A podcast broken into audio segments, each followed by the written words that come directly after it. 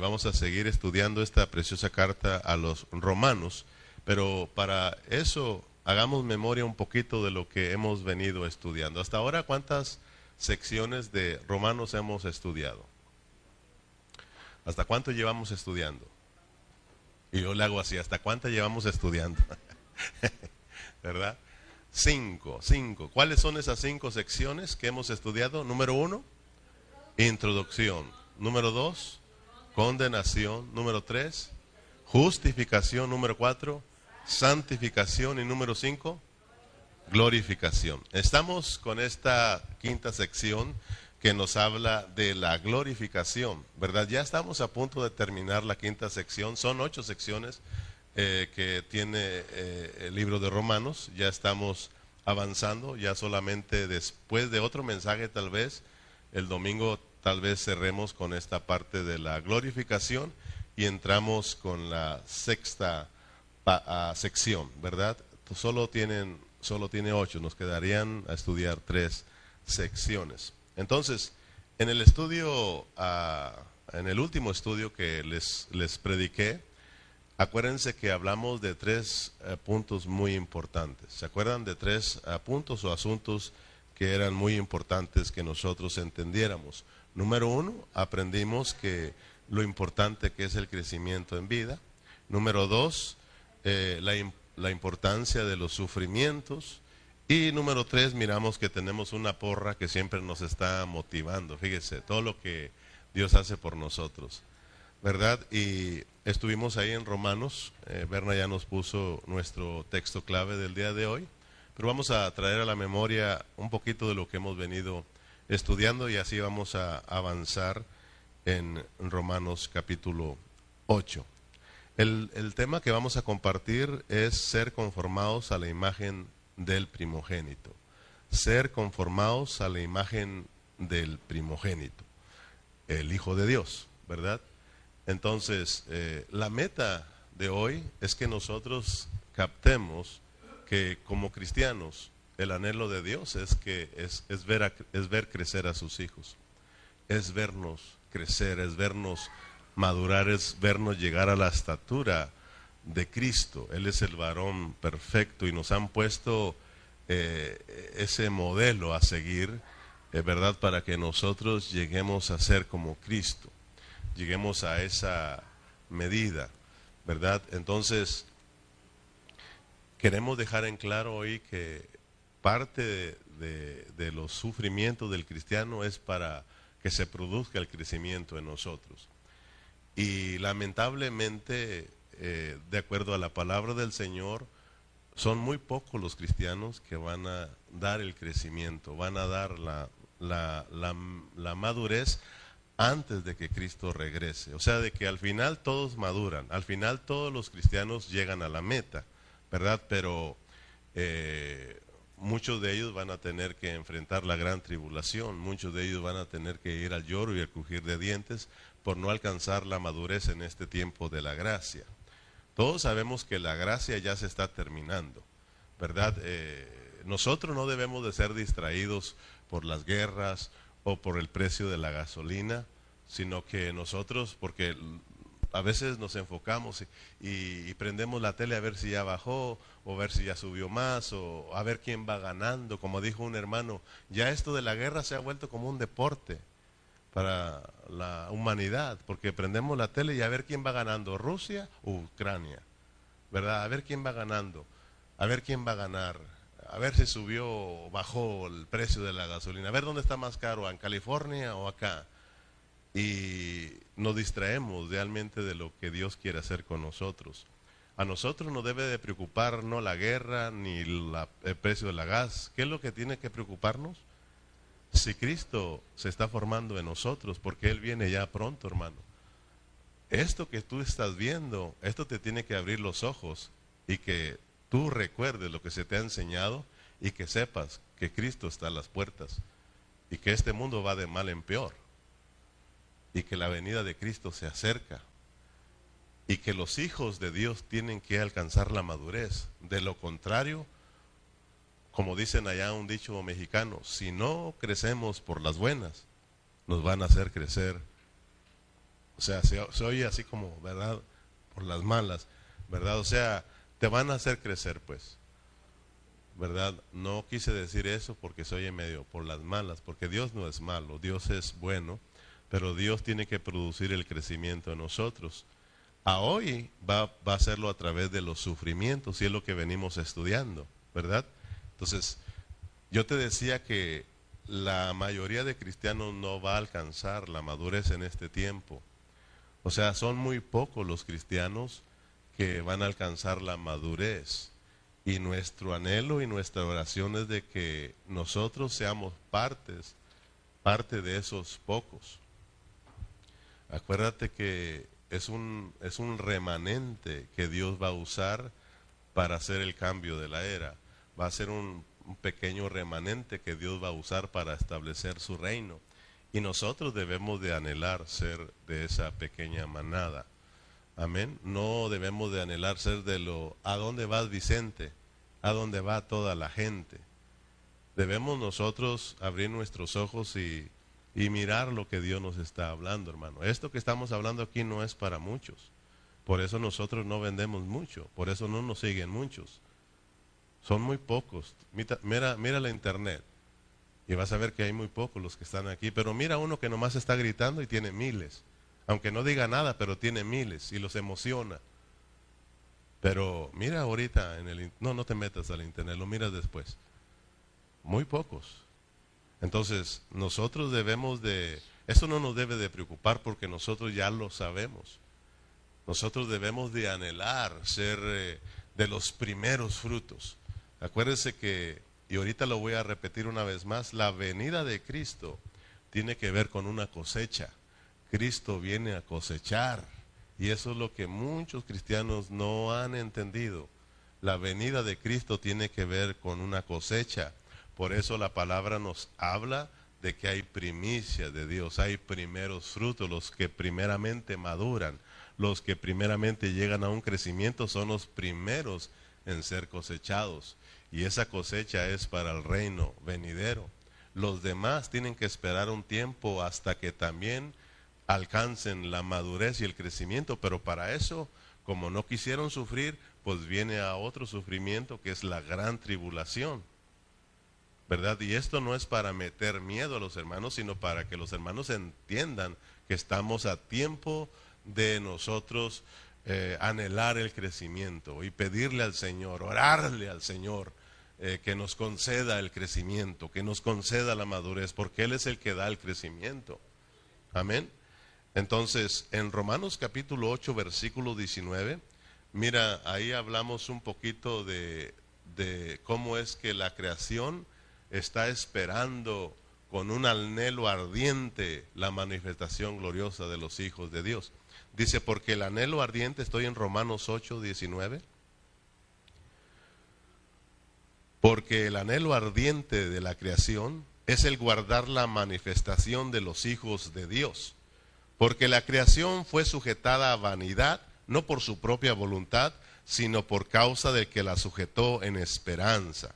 Porque también la creación misma será libertada de la esclavitud de corrupción a la libertad de los hijos de, a la libertad gloriosa de los hijos de Dios. Dice Pablo que la creación anhela ardientemente la manifestación de los hijos gloriosos. Y aprendimos aquí que esta es la porra que nosotros tenemos. La creación, si nosotros prestamos atención y usamos nuestros oídos espirituales, nosotros podemos escuchar la creación eh, echándonos porra, diciendo, Ah, vamos cristianos, este anhelo ardiente en el original es esperar de puntitas, o sea que imagínate a la creación de puntitas como cuando tú quieres ver algo, hay, algo, ahí viene algo y, hay mucha gente y tú dices, a ver, a ver, a ver dónde, ¿verdad? Eh, con el anhelo de ver, así está la creación. Ahí vienen los cristianos, ahí van corriendo los cristianos y la creación misma te echa porra diciendo, vamos cristianos, porque cuando ustedes alcancen la madurez y alcancen esa gloria, nosotros también seremos libertad de la esclavitud de corrupción, porque cuando el hombre cayó, también la creación se corrompió y se degradó pero también cuando los hijos lleguen a alcanzar la gloria de Dios, entonces la misma creación también será libertad de la esclavitud de corrupción a la gloria de los hijos de Dios, hermano. Entonces, eh, mire, la, la creación no solo anhela, sino que Pablo continúa y dice que la creación misma dice que él, ella gime, gime o sea, ella sufre, la creación sufre, la creación tiene dolores, ¿verdad? Y Pablo la pone como a una mujer que está encinta, que quiere tener un hijo. Una mujer cuando está a punto de dar a luz un hijo, tiene dolores, pero después esos dolores, después de que ha nacido el hijo, se convierten en alegría, en felicidad por el, hijo que ya eh, ha sido dado a luz. Mire, eh, en Romanos, en el versículo 22, Romanos 8, 22. ¿Lo tiene? Romanos 8, 22. Porque sabemos que toda la creación gime a una y a una está con dolores de parto hasta ahora. Amén, hermanos. Mire qué precioso, hermano. Pero esta, esta, eh, cuando Pablo dice que está con dolores de parto hasta ahora, porque ella ya entendimos que lo que quiere ella es mirar los hijos no recién nacidos, sino con los hijos que han alcanzado la madurez. ¿Me explico, hermano? Porque si no nos salemos del contexto, ¿verdad? Entonces, nosotros tenemos la vida de Dios, nosotros hemos nacido de nuevos, nosotros tenemos a Cristo, algo glorioso dentro de nosotros. Pero hermanos, esa vida de Cristo tiene que crecer dentro de nosotros para que nosotros entremos en esa gloria. Nosotros tener a Cristo dentro de nosotros, ya hay una esperanza de una gloria, porque esa vida es gloriosa. ¿verdad? Pero el hecho de que Cristo entre en nosotros y, lleguemos a ser los hijos de Dios, los recién nacidos, como dice Juan 1.12, más a todos los que le recibieron, a los que creen en su nombre, Dios les dio el derecho de ser los hijos recién nacidos, los hijos pequeñitos, los tecnones de Dios, ¿verdad? Pero ya tenemos algo precioso, pero no somos tan gloriosos. ¿Se da cuenta usted que muchos cristianos no son tan gloriosos? Pero ya tienen algo ahí muy importante, algo glorioso que es Cristo. Por eso mismo Pablo nos dice en Colosenses 1:27 la parte fe, la parte B que Cristo en nosotros es la esperanza de gloria. Cristo en nosotros la esperanza de gloria. Entonces cuando Pablo dice que la creación gime y la pone como una mujer que está a punto de dar a luz, que tiene dolores de parto hasta ahora, Está hablando que ella anhela no los hijos nacidos, recién nacidos, sino que ella anhela ver los hijos crecidos, los hijos maduros. Cuando nosotros hablamos de dar a luz a Cristo, estamos hablando de dar a luz a ese Cristo que se ha extendido desde nuestro espíritu a nuestra alma y a nuestros cuerpos. Estamos hablando de un Cristo que ha crecido en nosotros. Eso es dar a luz a Cristo, que Cristo se mire en nosotros. Amén. Entonces, dice Pablo que esta creación gime. O sea, los gemidos habla de, de dolores, habla de sufrimientos para que se produzcan los hijos de Dios. Pero no solamente la creación, Pablo también dice que nosotros también gemimos. En el capítulo 8, versículo 23, vamos hacia adelante, dice, y no solo ella, la creación, sino que también nosotros mismos que tenemos las primicias del Espíritu, mire, nosotros también gemimos dentro de nosotros mismos esperando la adopción, la redención de nuestro cuerpo. Si ve que nosotros tenemos que gemir para nosotros alcanzar la salvación completa de Dios, nosotros tenemos que gemir y estos gemidos habla de dolores, habla de sufrimientos para que Cristo sea formado en nosotros. Entonces lo que Pablo nos está enseñando es que los cristianos tenemos que sufrir. Y ese es el bendito problema que tenemos hoy en día entre los hermanos, entre los cristianos de todo el mundo. La mayoría de cristianos no les gusta sufrir. No nos gusta, dijo aquel. No nos gusta sufrir por Cristo. Y es por eso que muchos hermanos se van a quedar en la niñez espiritual y cuando venga Cristo no podrán ser arrebatados, no podrán ser cosechados como primicias. Porque el anhelo de Dios es de que nosotros, hermanos, seamos las primicias de Dios. Seamos los hijos maduros. Dice, dice eh, que tenemos las primicias del Espíritu, nosotros también gemimos dentro de nosotros mismos esperando la adopción, la redención de nuestros cuerpos. La adopción no es la adopción como todo el mundo, como aquí hermanos la conocemos, que tú no puedes tener hijos si adoptas un hijo. Eso no está hablando la adopción. Aquí la adopción es de que tú llegues a la madurez, de que tú llegues a poseer a Cristo totalmente dentro de ti, de que tú llegues a disfrutar las riquezas de Cristo de que tú llegues a heredar la vida de Dios en ti, hermanos. Eso es alcanzar la adopción. Y enseguida viene la, la, ah, la redención de nuestros cuerpos o la glorificación de nuestros cuerpos. Enseguida viene la gloria, viene la expresión de Dios. Amén. Entonces, cuando, cuando Pablo habla de los gemidos, nos está hablando de qué, hermanos? De que la creación gime y que nosotros también gemimos. Gemir eso es un dolor, es un clamor de dolor, de, sufrimiento. Y estos eh, dolores o estos sufrimientos son para que nosotros alcancemos la madurez. Y muchos cristianos como se ha venido predicando un evangelio barato, un evangelio diluido, un evangelio, hermano, de paz, poder y prosperidad. Un evangelio de que Dios te quiere hacer feliz.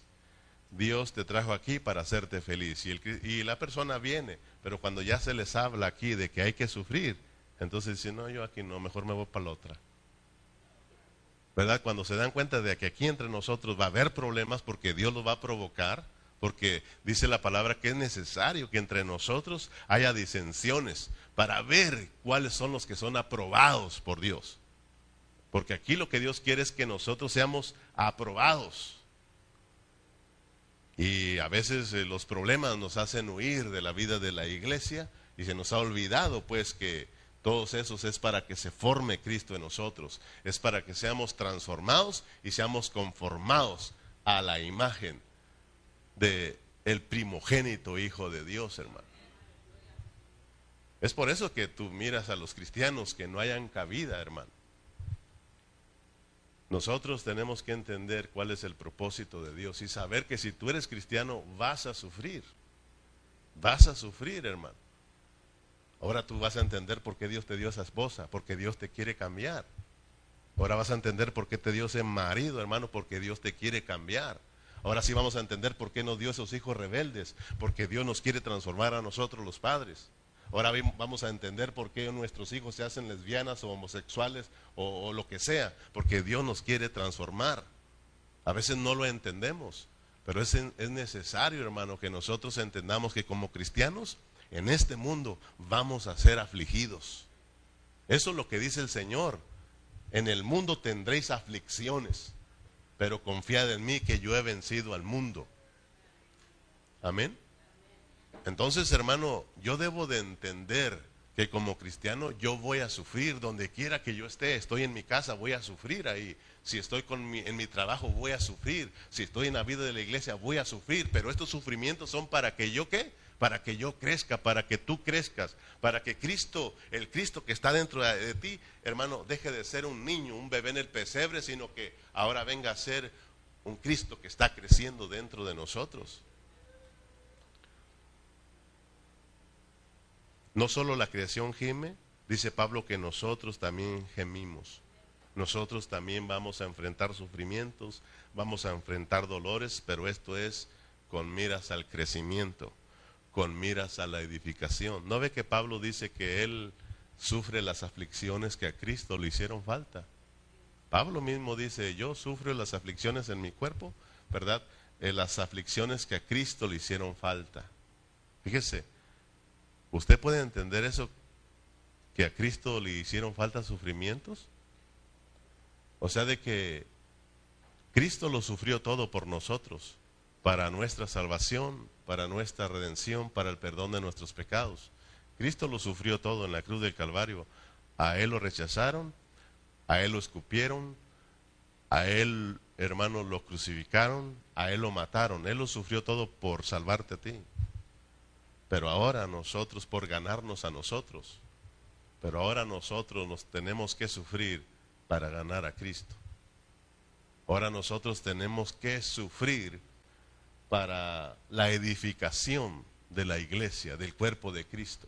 Es lo que dijo Pablo, yo sufro las aflicciones que a Cristo le hicieron falta y él aclara que esto es para la edificación del cuerpo de Cristo, para nosotros llegar a la, a la edificación porque la edificación tiene que ver con la vida, con una clase de vida. Por eso Pablo en Efesios dice que hasta que todos lleguemos a la estatura del varón perfecto, ¿verdad?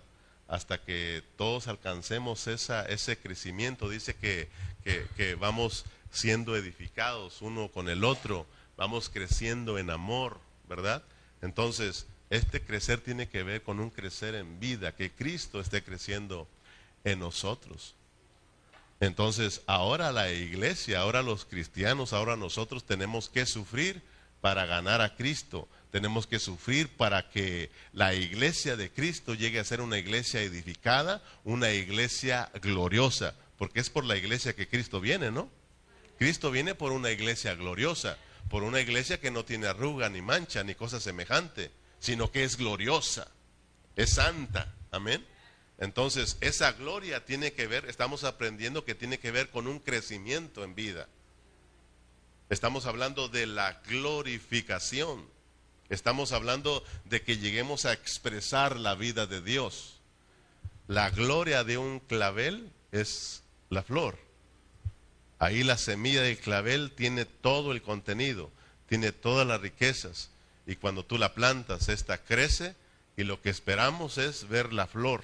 Esa es la gloria, es la expresión de un clavel. La gloria de nosotros, la expresión que Dios quiere que tengamos es Cristo en nosotros. Cristo la esperanza de gloria. Amén. Pero tenemos que nosotros ir captando que es necesario el crecimiento. Dice que no solamente la creación, sino que nosotros mismos, y luego Pablo sigue, y no solamente nosotros, dice, el Espíritu también gime dentro de nosotros. Fíjese, hermano, en, en el verso 24 dice, porque en esperanza fuimos salvos, pero la esperanza que no se ve no es esperanza, porque lo que alguno ve, ¿a qué esperarlo? Pero si esperamos lo que no vemos, con paciencia lo guardaremos. Y de igual manera el Espíritu nos ayuda en nuestra debilidad, pues ¿qué hemos de pedir como conviene? No lo sabemos pero el Espíritu mismo intercede por nosotros con gemidos indecibles. El Espíritu mismo gime también. Mira, tenemos la creación gimiendo, ¿verdad? Para que los hijos gloriosos eh, crezcan. Tenemos eh, nosotros mismos también gemimos, ¿verdad? Y también el Espíritu gime juntamente con nosotros. Esperando, hermano, que nosotros lleguemos a esa gloria.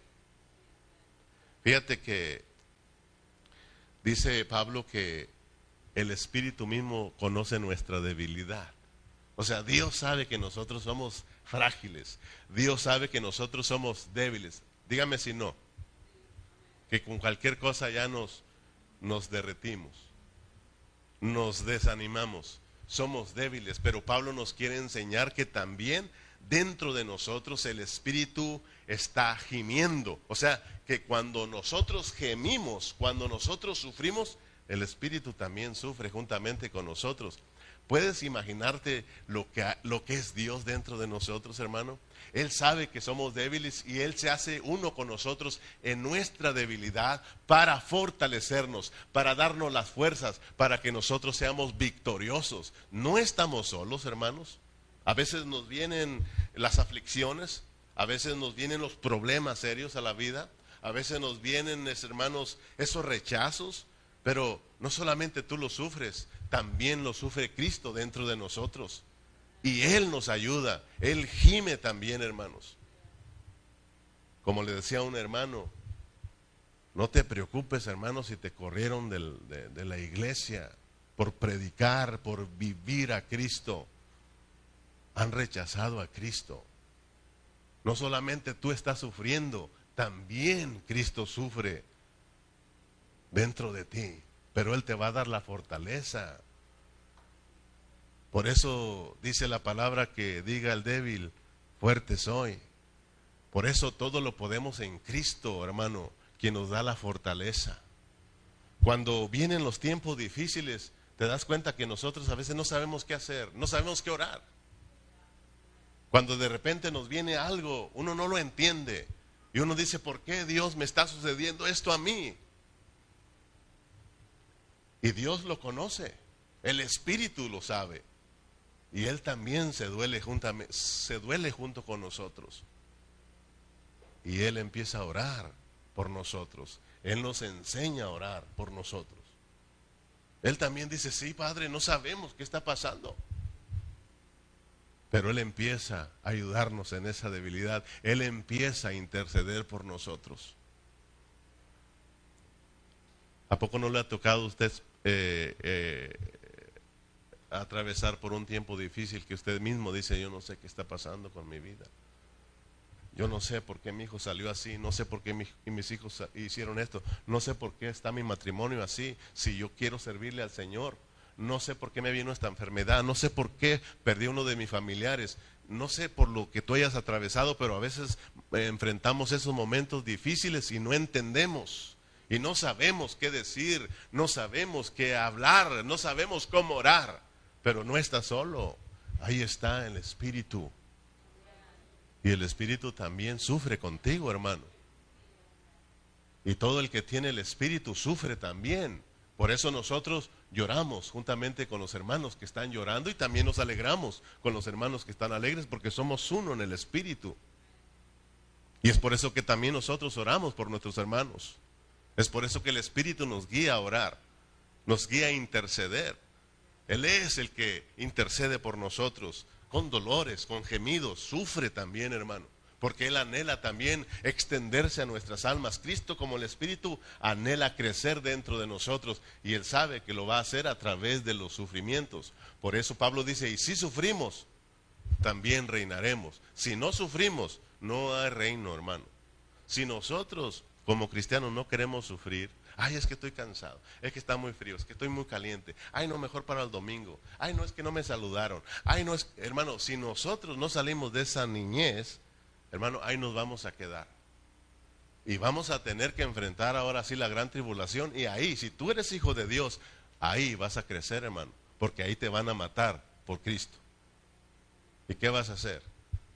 Los que no son cristianos simplemente lo niegan y se hacen uno con el anticristo, pero si tú eres nacido de nuevo, no lo podrás negar, vas a dar tu vida. Cuando a hoy solo tenemos que decir, Señor, sé tú en mí. Señor, estoy cansado, estoy enfermo, pero dame la fuerza. Ahí quiero estar, Señor. Ayúdame tú. Y Dios te ayuda, hermano.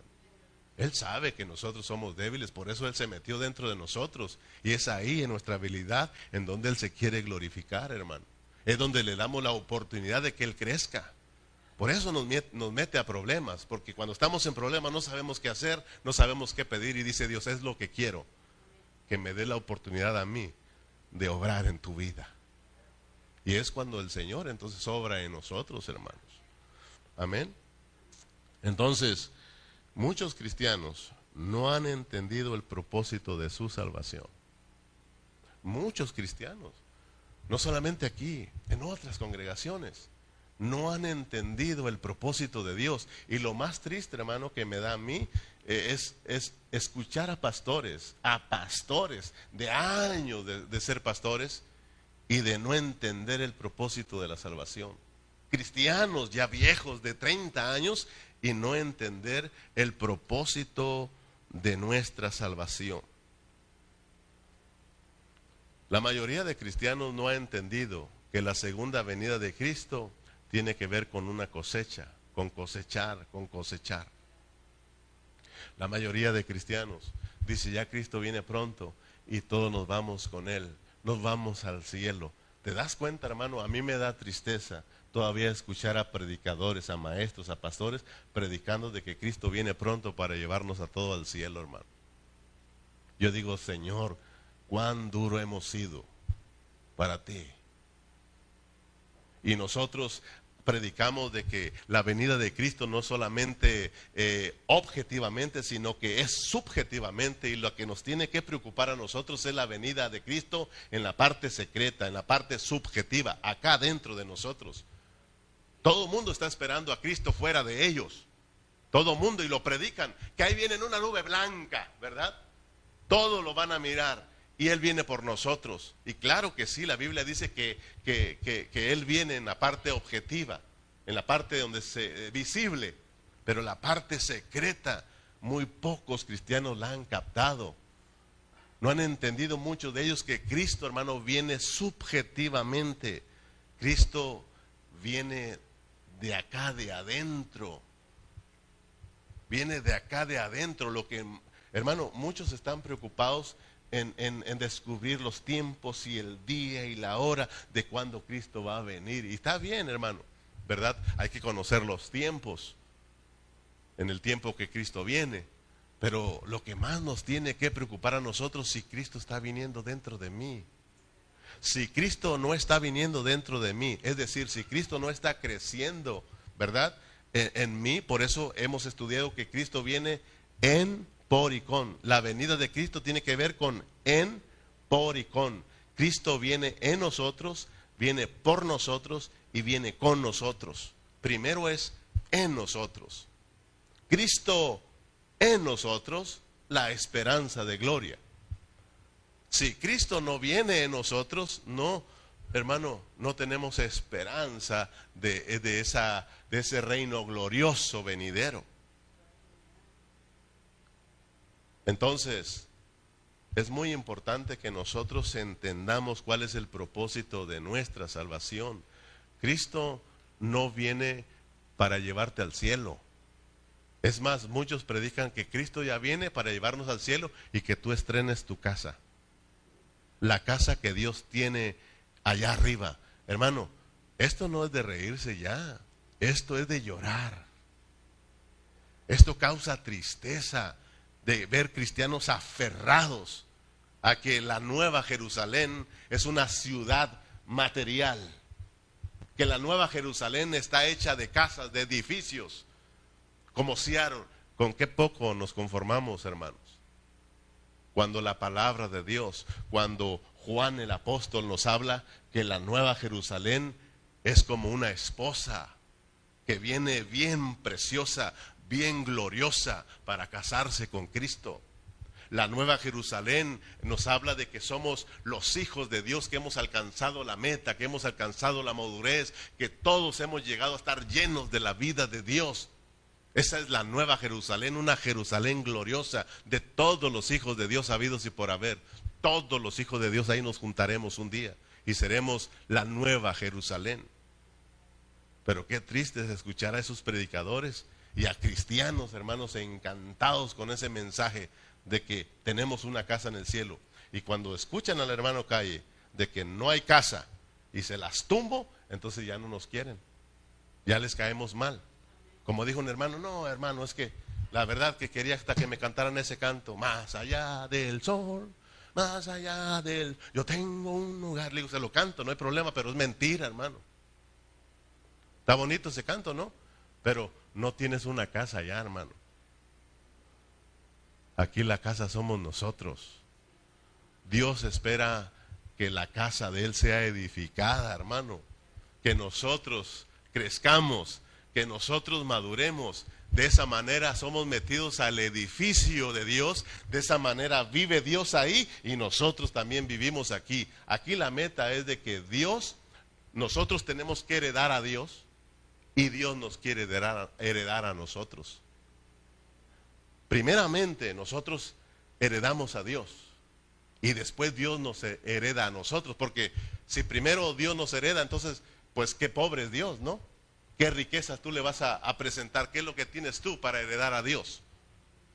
En cambio, Dios sí es rico y Él se dio para que nosotros lo heredemos, lo poseamos, seamos llenos de la vida de Dios, de las riquezas de Cristo y disfrutemos las riquezas, como decía el hermano Donis, que nosotros sepamos lo que traemos en el morral, que entendamos que como ciudadanos del reino celestial, ahí tenemos todas las riquezas, todos los beneficios como ciudadanos del reino de Dios. Pero a veces somos ciudadanos y no abrimos el morral y vivimos una vida miserable, una vida de pobreza, hermano, porque no hemos abierto el morral. Abre tu morral.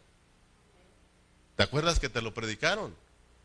y descubre que tú eres ciudadano del reino y que tú eres rico, hermano. Somos ricos en Cristo. Una vez que nosotros disfrutamos, poseemos a Dios, entonces nos convertimos en algo rico para Dios. Y entonces Dios dice, ahora sí los heredo yo. Porque acuérdense que lo que agrada a Dios es a Cristo, hermanos. Lo que le hace feliz a Dios es Cristo, es Cristo en nosotros. Por eso cuando lleguemos a ser la, la, iglesia edificada, cuando lleguemos a ser los hijos maduros, los hijos que expresan la vida de Dios, entonces Dios se agradará de nosotros, porque es Cristo en nosotros. Amén, hermanos. Entonces, que Dios nos ayude, hermanos. No hay casita y no te vas al cielo. El cielo es traído aquí a la tierra. Por eso dice, cuando ores, Ora sí, Padre nuestro que estás en el cielo, santificado sea tu nombre. Venga tu reino. Que venga tu reino y que se haga tu voluntad en la tierra, así como se hace en el cielo. Dios quiere que la voluntad que se hace allá arriba se haga aquí en la tierra. Dios quiere que yo y tú caminemos de acuerdo a la voluntad de Dios. ¿Te das cuenta, hermano? lo que es la palabra. La palabra nunca nos dice que nosotros vamos a ir al cielo.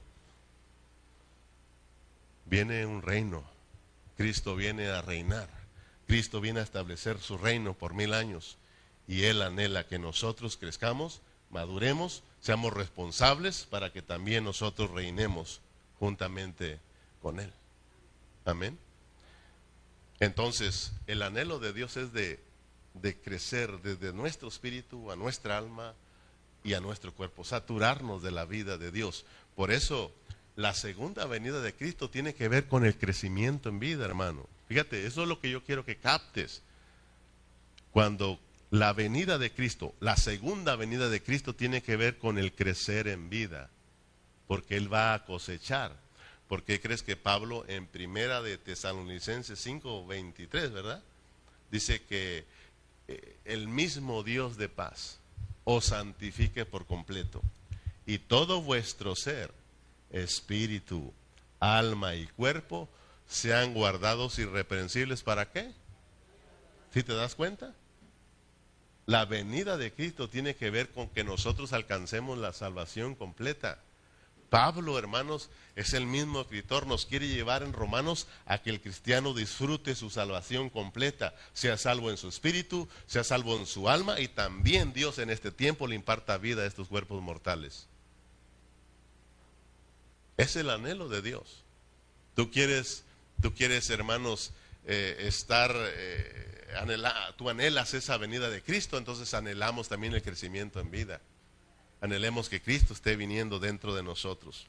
Entonces, Aprende pues que la meta de nuestra salvación, mira, la meta de nuestra salvación, el propósito de tu salvación no es que seas feliz.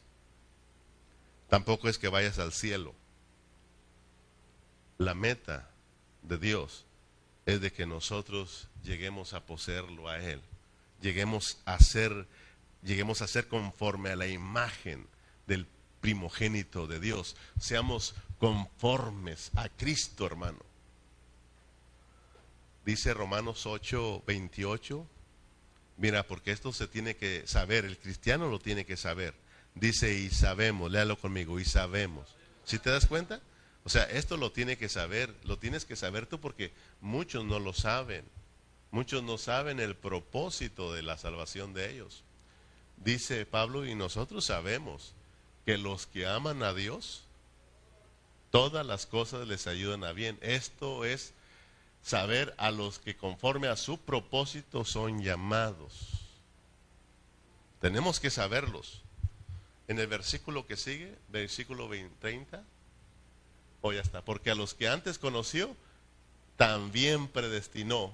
¿Para qué nos predestinó? ¿Para, que, ¿Para qué te predestinó Dios? ¿Para que seas feliz? ¿Para qué te predestinó Dios? ¿Para que vayas al cielo?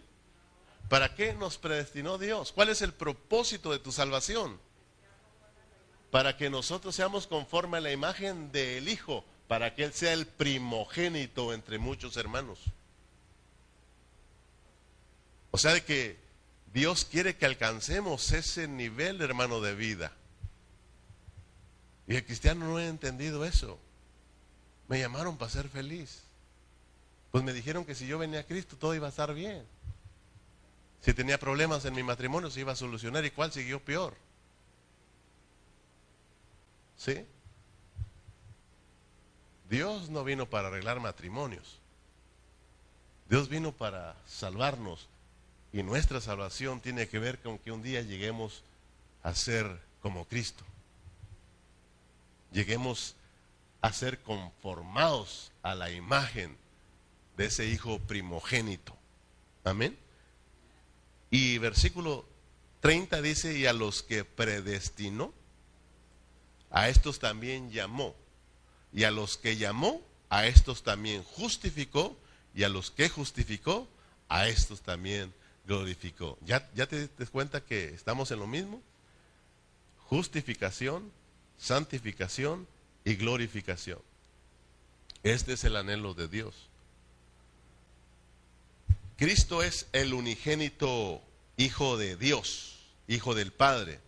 Y como cristianos es muy importante que nosotros conozcamos estos dos aspectos de Cristo, como unigénito y como primogénito, porque la Biblia habla del unigénito de Dios y del primogénito de Dios. Por ejemplo, en San Juan 1.14, lo vas a mirar ahí, y a ver, eh, ya lo hemos predicado.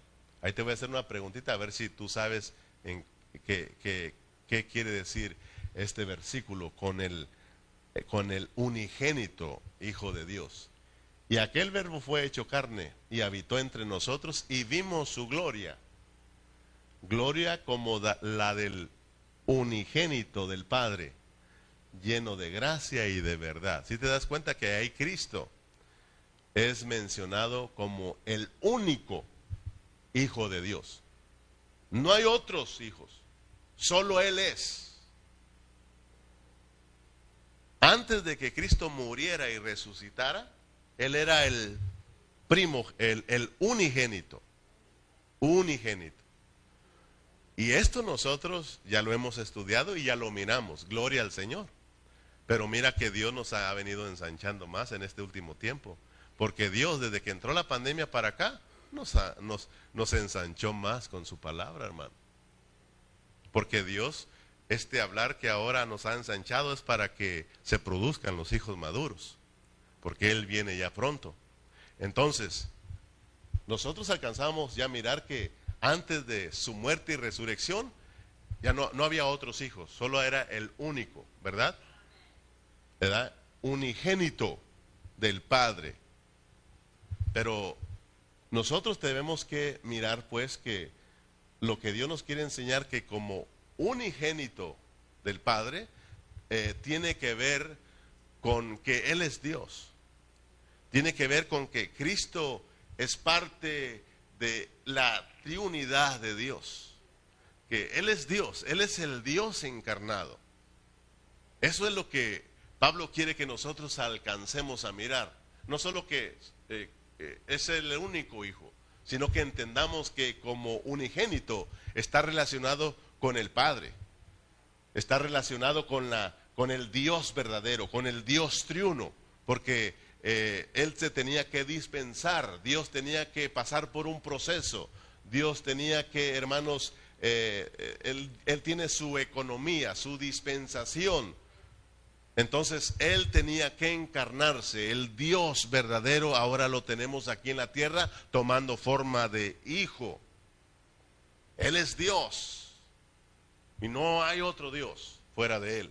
Él es el unigénito, no hay más hijos, pero Dios tenía que procesarse porque Él anhelaba muchos hijos gloriosos. Entonces el anhelo de Dios no era solo solo tener un hijo, sino que el anhelo de Dios era tener muchos hijos, pero era necesario la semilla, era necesario el molde, era necesario su encarnación para después de su resurrección venir a ser el Espíritu Santo, entonces Él producir muchos hijos gloriosos, multiplicarse, para cumplir el propósito de Dios. Porque el propósito de Dios, de acuerdo a Romanos, es tener muchos hijos ah, que sean conforme a Cristo, que sean iguales a Cristo, tener muchos hijos que se parezcan pues a Dios. Entonces, cuando Cristo muere y resucita, ahí miramos a un Cristo glorioso, hermano. Y Él viene a ser el Espíritu Santo dador de vida para poder entrar dentro de nosotros y producir los hijos. Por eso después de la resurrección, Cristo ya no es llamado el unigénito del Padre. Después de la resurrección, Cristo es llamado el primogénito de Dios.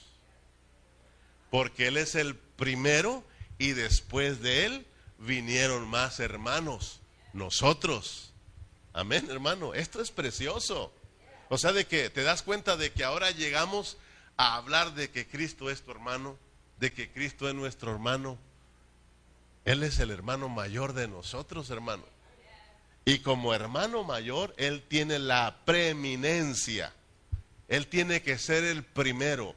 Como primogénito, Él tiene la preeminencia y Él, tiene, eh, él es el modelo a seguir. Él es el, el eh, ¿cómo se dice? El molde en la cual nosotros tenemos que ser metidos para que nosotros lleguemos a ser conformes a ese primogénito Hijo de Dios. ¿Te das cuenta qué bonito es estudiar la Biblia, hermano? Y que tú la puedas entender.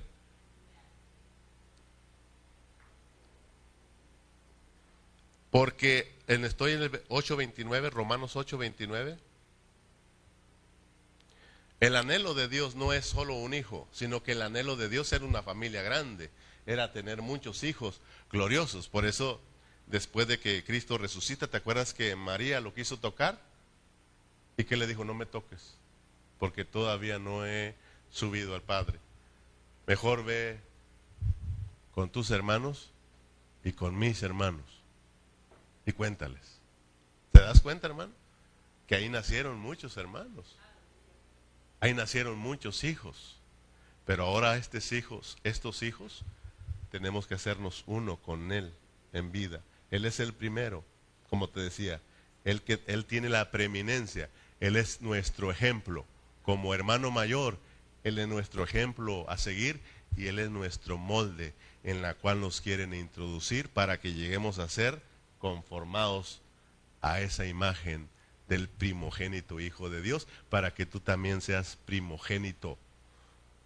¿No dice la Biblia que nosotros en Cristo llegamos a ser los primogénitos de Dios? Somos la congregación de los primogénitos. Y como primogénitos, si nosotros cuidamos esa primogenitura, nosotros sabemos que vamos a heredar la doble porción. Nosotros vamos a, a, a tener la bendición de Dios. Vamos a alcanzar la gloria de Dios. En Romanos 8, 29, para ir cerrando, dice, porque a los que antes conoció también los predestinó para que fuesen hechos conforme a la imagen de su Hijo, para que Él sea el primogénito entre muchos hermanos. ¿Te das cuenta de que cuando nos oyen a decir, Cristo es mi hermano, te das cuenta cómo la gente se burla y dice, estos están locos? Pero dice la Biblia que somos hermanos de Cristo, ¿sí o no? Somos los hijos gloriosos de Dios. Si tú eres hijo de Dios y si Él es hijo de Dios, entonces ¿qué somos de Cristo?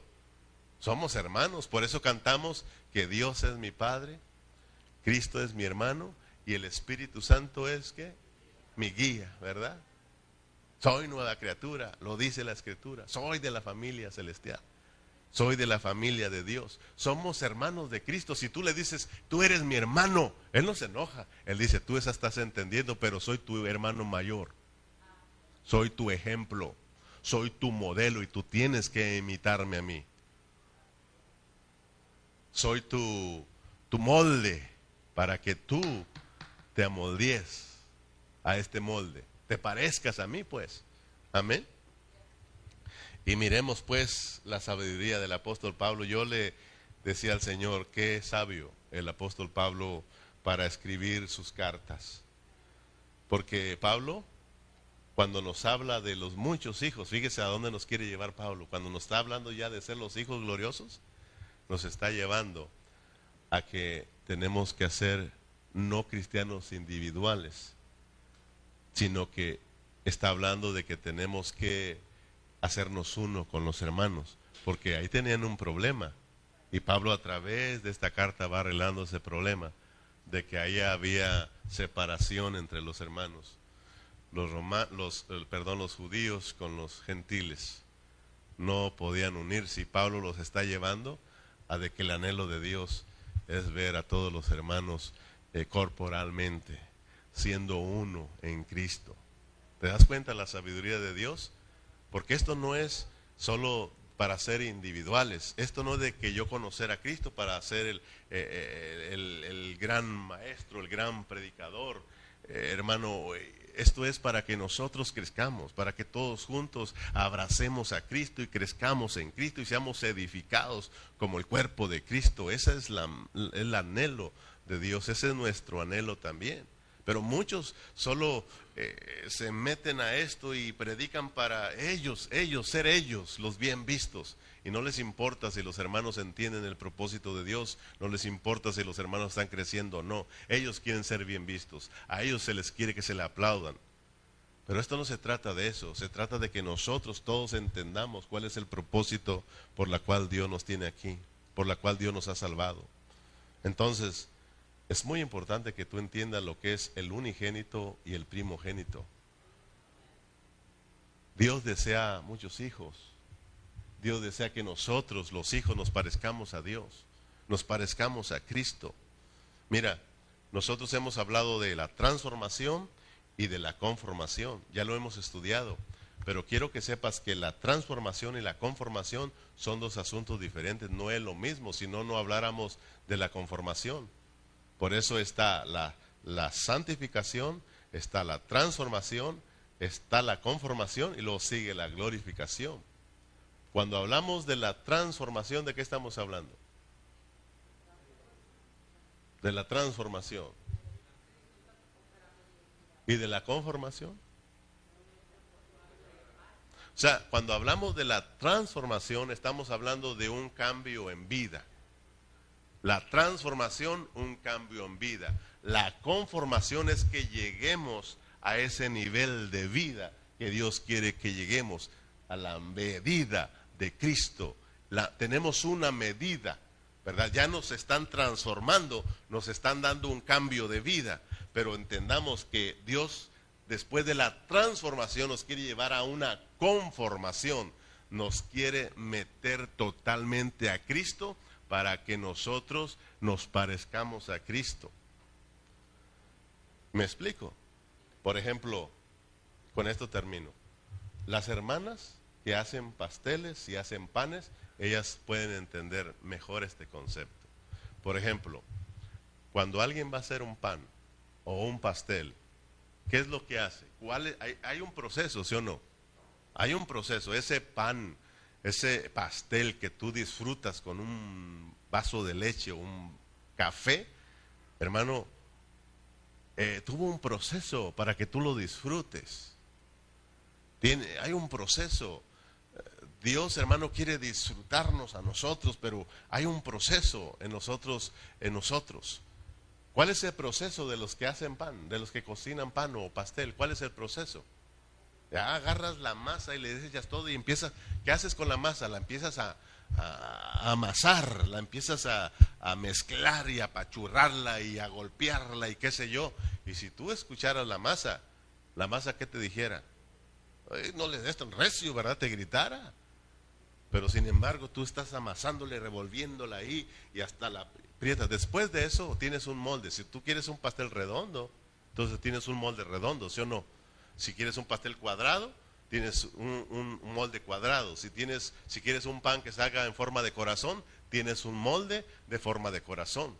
Y pones el molde y lo agarras la masa y la metes al molde, ¿sí o no? Y empiezas a pachurrarla ahí, hermano. Y da la forma del corazón o del cuadro, del círculo, lo que tú quieras, de lo que tú tengas el molde. ¿Sí o no? Ahora, no solo eso, sino que después de que metes ahí la masa al molde, agarras todo junto y lo metes a dónde? Ah, lo metes al fuego. Imagínate si gritara la masa. Imagínate tú si gritara la masa. Que no te dijera, hermano.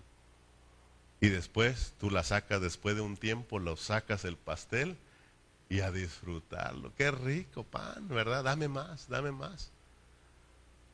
Para nosotros llegar a ser ese pastel rico, para nosotros llegar ese, ese pan, ese pan, ¿verdad? Que, que disfrute Dios, eh, hay un proceso, hermano. Y en ese proceso están los sufrimientos. Eso es lo que yo quiero que te lleves en tu mente. Vas a sufrir, hermano para cuando llegues y pelees con la vieja, perdón, pelees con tu esposa, es parte del sufrimiento, hermano. Dios te quiere cambiar. Eso no lo entendemos y a veces se viene el divorcio entre los cristianos. Ahora, eso ya es largo, ¿verdad? Porque hay veces que se viene el divorcio porque ya no hay otra opción. Pero ya eso es otro punto. Pero lo que quiero es que miremos es de que todo eso que viene ahí, los sufrimientos con los hijos, los sufrimientos en el trabajo, los sufrimientos, el rechazo por causa de ser cristianos, hermano, eso es parte de nosotros. En que tú vengas a la iglesia y de repente no te saludaron, no te invitaron, te, te, te ofendieron. Eso es parte, no huyas, cobarde. Eso es parte de tu transformación. Entiende y tú di, Señor, gracias porque no, me, saludaron. Gracias, Señor, porque no me invitaron. Se fueron a la pachanga y, no me invitaron, Señor. Eh, el pastor no me saludó. Gracias, dile, porque esto es para mi transformar. Necesito que me cambies. Y vas a gemir, claro que te va a doler. Pero ahí está Dios ayudándote y produciendo un crecimiento en ti, hermano. Pero si tú oyes, ah, hermano, entonces, ¿cuál crecimiento? ¿Cuál crecimiento? Que Dios nos ayude, hermano. No dice la palabra que eh, también nosotros tenemos que ser pasados por el fuego. Dios nos tiene que probar. Dios tiene que probar tu fe. Entonces, oremos al Señor, hermanos. Ahora tú vas a entender por qué Pablo dice y, los, y sabemos que los que aman a Dios, todas las cosas les ayudan a bien. Mira, ¿verdad que ese versículo tú te lo sabes? Y lo recitamos, ¿sí o no? Pasamos por un problema, pues todo ayuda para bien, pero ¿cuál, cuál fue ese de, de, de, que pasó y qué? ¿No, ¿No te aprovechó para bien? Eso nomás lo, lo recitamos, hermano, muchas de las veces. Y salimos siendo, salimos ofendidos y, no lo aprovechamos. Ah, pero lo gritamos, todo ayuda para bien. A los que amamos a Dios, todo coopera para bien. Pues ahora tú entiendes lo que sí te tiene que cooperar, es para tu crecimiento y acéptalo, recíbelo, hermano. Amén. ¿Y cuáles son todas esas cosas? Pues las que nos ha venido hablando Pablo en los versículos anteriores y las que nos va a predicar en los versículos que vienen, que son los que nos tocan hermanos, para el domingo, ¿verdad? Hambre, desnudez, tribulación, espada, todo lo que va ahí, ya lo puedes leer tú, y de eso vamos a hablar. Así de que estos mensajes no son tan así, tan alegres, porque nos hablan de sufrir, pero nos va a aprovechar bastante. Es para nuestro crecer. Ponte de pie. Vamos a dejarle ahí y lo continuamos el domingo.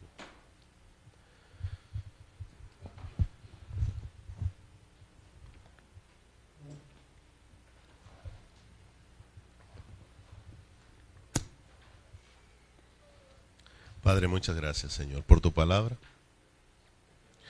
Gracias, Señor, porque poco a poco tú nos vas, eh, Señor, nos vas cautivando, Señor.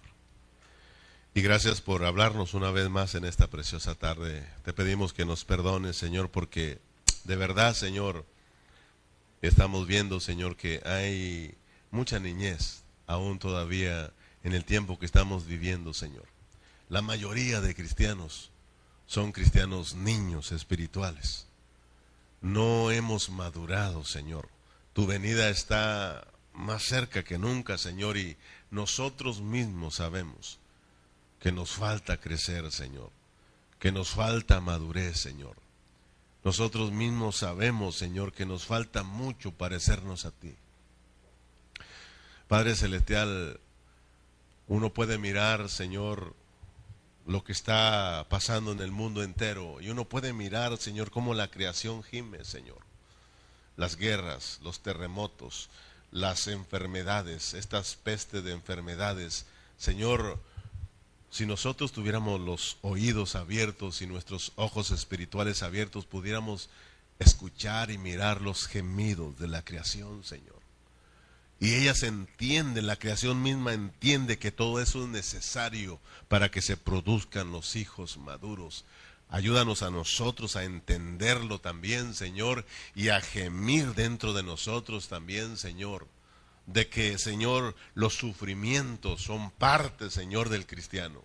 Y los sufrimientos, Señor, son para que se para que ese Cristo precioso que está dentro de nosotros pueda crecer dentro de nosotros. El dar a luz a Cristo tiene que ver con sufrimientos.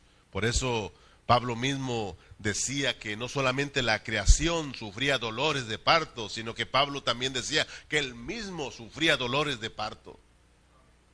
También nosotros debemos de, de, Señor, eh, sentir esos dolores de parto, Señor, para que Cristo sea dado a luz en nuestras vidas y que sea dado luz con nuestros hermanos, Señor. Los sufrimientos, Señor, son para que todos juntos crezcamos y maduremos, Señor. El Espíritu mismo también gime dentro de nosotros con ese anhelo, Señor, de vernos crecer. Él se hace, una, se hace uno con nosotros también y nos ayuda en nuestras debilidades. No estamos solos, Señor. Por eso tú lo que quieres hacer es que seamos vencedores, seamos victoriosos, Señor. Padre, yo creo, Señor, creemos en tu palabra, Señor, que tú vas a producir esos hijos gloriosos en este lugar, Señor. Padre Celestial, muchas gracias por mis hermanos. Yo sé que trabajaron duro, Señor, y estamos a media semana, Señor, y muchos de ellos están cansados, pero hemos entendido que se tiene que sufrir por causa de Cristo, y por causa de Cristo estamos aquí, Señor. Oro por mis hermanos para que les fortalezcas. Oro por mis hermanos para que los regreses con bien a casa, Señor. Los que vienen de lejos, de cercas, cuídalos en su regreso a casa, Señor. Y que siempre haya ese anhelo en nosotros de vivir tu vida, de crecer, Señor, de madurar, de ser edificados. Que tengamos ese anhelo, Señor, de ser tus vencedores, de ser tus primicias, para que cuando tú vengas estemos listos para ser cosechados. Muchas gracias por tu palabra. Despídenos en paz y tú recibe la gloria por siempre en Cristo Jesús. Y la iglesia nos despedimos con un fuerte amén y amén.